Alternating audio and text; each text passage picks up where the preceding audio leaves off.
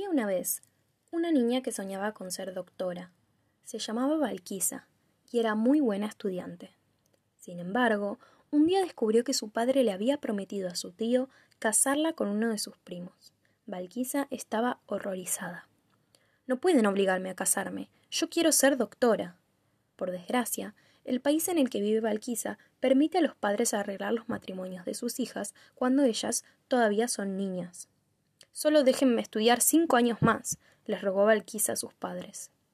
Ellos accedieron a posponer la boda, pero cinco años después, el amor de Valquisa por el conocimiento se había hecho aún más fuerte. La noche antes de la boda, Valquisa huyó de su casa y corrió a la estación de policía más cercana para pedir ayuda. Decidió desafiar a su tío frente a un jurado. Le aterraba que esa decisión pusiera a toda su familia en su contra, pero su mamá, la ayudó en secreto para que siguiera luchando.